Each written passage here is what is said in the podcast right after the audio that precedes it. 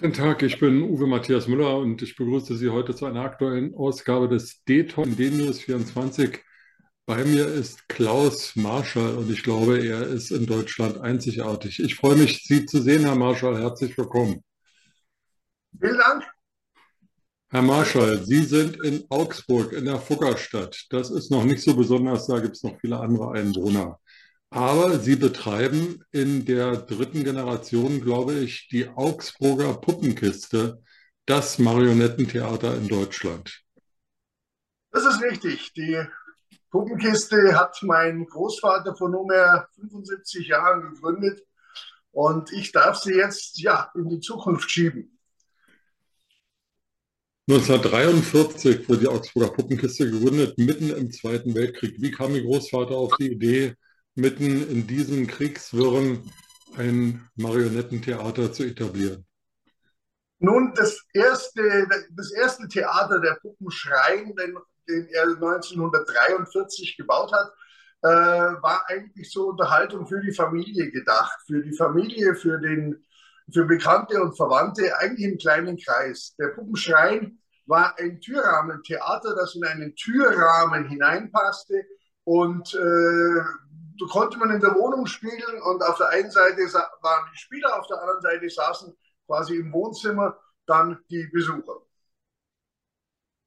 Dann äh, kam ja äh, auch der Krieg nach Augsburg. Es gab einen schweren Bombenangriff, der die Innenstadt ziemlich zerstörte von Augsburg. Aber Ihr Großvater hat dann mit Ihrer Großmutter gemeinsam nach 1945 gleich wieder angefangen.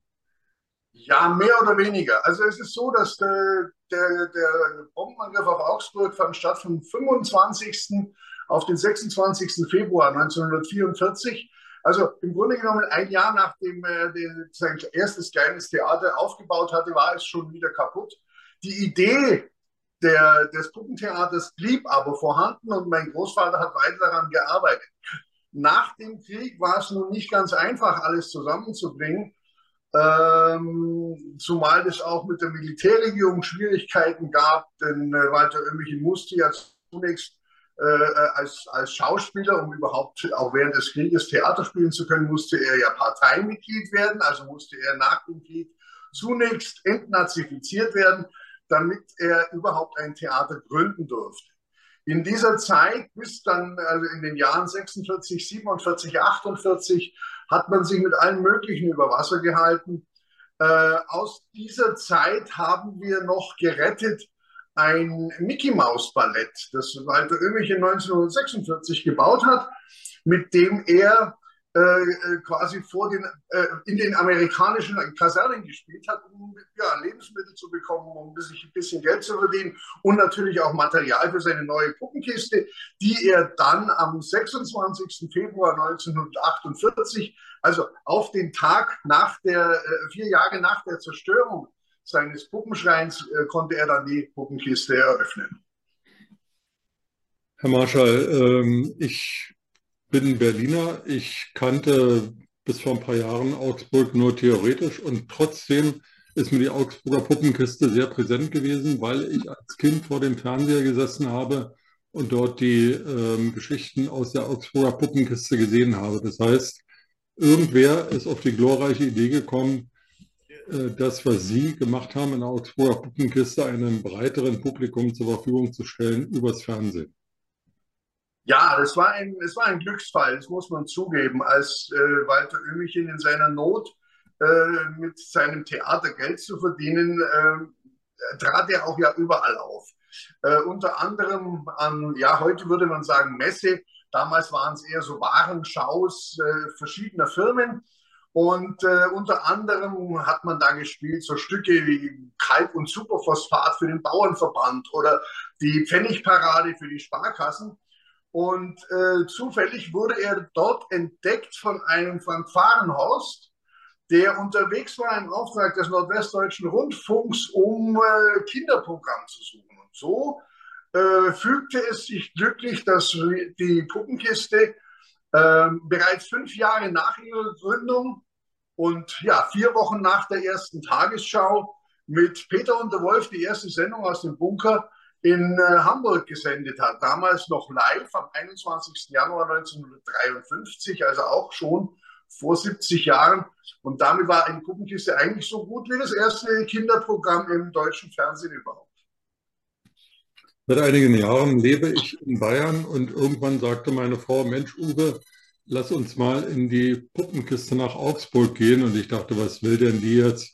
Warum soll ich mir da irgendwelche Kindergeschichten ansehen? Aber sie bieten eben auch Programme an, durchaus nicht nur für Kinder, sondern für Erwachsene. Und da geht es deftig zu. Ja, natürlich. Also es ist, äh, es ist so, dass wir das auch, dass die Puppenkiste das von Anfang an macht. Walter Oehmichen war seinerzeit Oberspielleiter und Schauspieler am Augsburger Stadttheater und er konnte sich mit der Puppenkiste auch so einige Träume verwirklichen, die er im großen Theater nicht inszenieren konnte. Also äh, äh, nahm er diese Inszenierungen oder diese Ideen auch mit auf seine kleine Bühne. Und neben, äh, äh neben den Vorstellungen für Kinder, also Märchen und Kindergeschichten, Literatur, wie auch immer, haben wir von Anfang an äh, auch für Erwachsene gespielt. Das erste war auch schon 1948 der Dr. Faust, weil das traditionelle Puppenspiel vom Dr. Faust natürlich zu jedem Standardprogramm eines guten Puppentheaters gehören will. Und äh, später kam dann dazu, das war der erste große Durchbruch als Abendvorstellung, der kleine Prinz. Äh, und relativ bald unser erstes Kabarett. Ja? wobei man das Kabarett jetzt nicht nur als politisches Kabarett sehen darf, sondern eigentlich in dem damaligen Sinne. Wir haben das erste Kabarett, das erste Kabarett quasi äh, 1900, ich meine 52, 51, 52 aufgeführt. Äh, und da war der Name Kabarett stand da so für Kleinkunst. Und so zeigen wir in unserem Kabarett jedes Jahr aufs Neue ähm, alles Mögliche, vom gespielten Witz bis zur politischen Satire. Wir haben Tanznummern, wir haben prominente äh, äh, Bands, die wir spielen lassen und so weiter. Also nur mal ein paar Beispiele zu geben. Bei uns ist Michael Jackson aufgetreten, Tina Turner, die Rolling Stones haben Halt gemacht, alle als Holzköpfe. Aber es sind natürlich auch die prominenten aktuellen Politiker im aktuellen Kabarett vertreten. Der Olaf Scholz ist dabei, der Robert Habeck, die Annalena Baerbock, Christian Lindner sind alle vertreten. Und äh, so haben wir eine Mischung, die wir jährlich aktualisieren quasi. Unser Kabarett wird seit äh, 1950 äh, jährlich neu aufgelegt. Premiere ist immer an Silvester. Daneben spielen wir auch unter dem Jahr natürlich noch äh, äh, weiter für Erwachsene. Wir haben Mozart-Opern-Adaptionen im Programm, äh, beispielsweise eine kleine Zauberflöte oder Don Giovanni und der steinerne Gast. Das sind so, ja, Adaptionen, ganz bewusst nicht als Oper gespielt, äh, weil wir der Meinung sind, dass eine Puppe nicht singen kann aufgrund ihrer Konstellation. Also haben wir die Inhalte in den Prosatext äh, äh, gefasst und äh, wollen eigentlich die Geschichte erzählen, die hinter der Oper steckt, sodass man sagen könnte, wir wollen ein bisschen ähm, für, für jetzt nicht ganz so kulturfirme Menschen, die äh, die Schwelle etwas senken. Denn wenn man jetzt in der Puppenkiste äh, die, die, einen kleinen Zauberflöte beispielsweise gesehen hat, dann weiß man schon mal, um was es geht, wenn man dann in die italienische gesungene Oper geht. Und unser schönstes oder mein Lieblingsprojekt, das haben wir vor, vor äh, gerade vor Corona noch abgeschlossen, 2018, äh, das war der Ring des Nibelungen. Richard Wagner, 16 Stunden Oper zusammengepackt in zwei Stunden Puppenkiste. Und es ist eine sehr komplizierte Familiengeschichte, es ist eine sehr, eine sehr komplizierte Erzählung, aber ich glaube, es ist uns sehr gut gelungen, das so in zwei Stunden kompakt zu fassen, dass jeder weiß, um was es geht. Ich weiß, dass Sie vor Corona äh, mit der Augsburger Puppenkiste auch auf Tournee gegangen sind. Machen Sie das nach Corona auch wieder? So weit sind wir noch gar nicht. Wir haben auch Personal verloren. Wir sind froh, dass der Betrieb jetzt hier im Haus wieder einigermaßen normal angelaufen ist. Äh, wir freuen uns, dass die Besucher auch ins Museum wiederkommen. Ähm, das muss sich langsam normalisieren und ich bin überzeugt, dass dann auch über kurz oder lang ähm, verschiedene Tourneeauftritte wieder dazukommen können. Im Moment sind wir personell noch etwas, bei uns haben wir selber noch äh, personell ein bisschen Rückstand. Wir müssen da erst wieder aufbauen. Und äh, es dauert einfach auch, bis ein Puppenspieler von ja, äh, als blutiger Anfänger, der als blutiger Anfänger kommt, bis der dann zu einer Hauptrolle kommt, äh, dauert es halt doch fünf bis sechs Jahre. Also es ist schon ein Prozess, der da erstmal stattfinden muss. Aber wir haben schon vor, dass wir wieder auf Tournee gehen wollen. Herr Marschall, Sie haben das äh, äh Museum der Augsburger Puppenkiste erwähnt. Erzählen Sie uns ein bisschen, was man dort sehen kann. Ja, Sie sehen es hinter mir. Man äh, trifft hier in Lummerland auf Jim Knopf, auf die Gilde 13. Äh, wir haben aber natürlich auch das Urmel, wir haben den Jim Knopf, äh, wir haben den, den Kalibersch in einer Höhle untergebracht, die Blechbüchsenarmee an einen Berg, natürlich, wo sie rollen kann.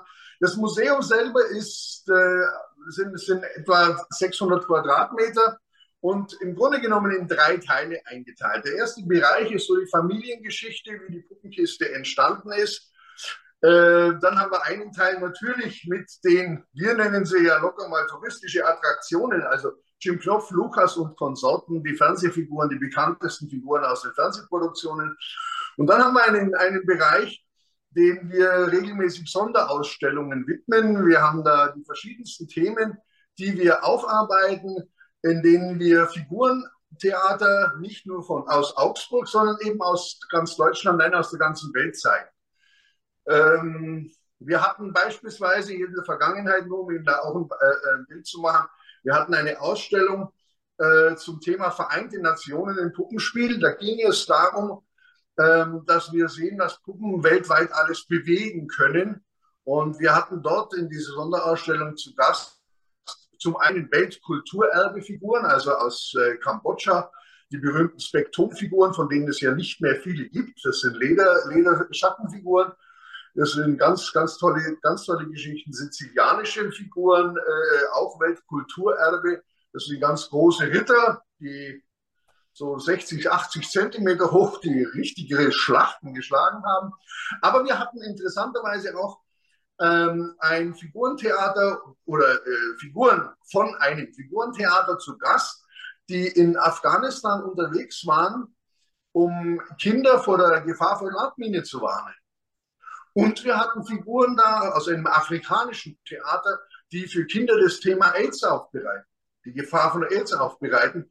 Und äh, äh, mein persönlicher Liebling war ein blauer Reporter. Das war eine Figur, die war etwa, ja, halb menschengroß, komplett in Blau.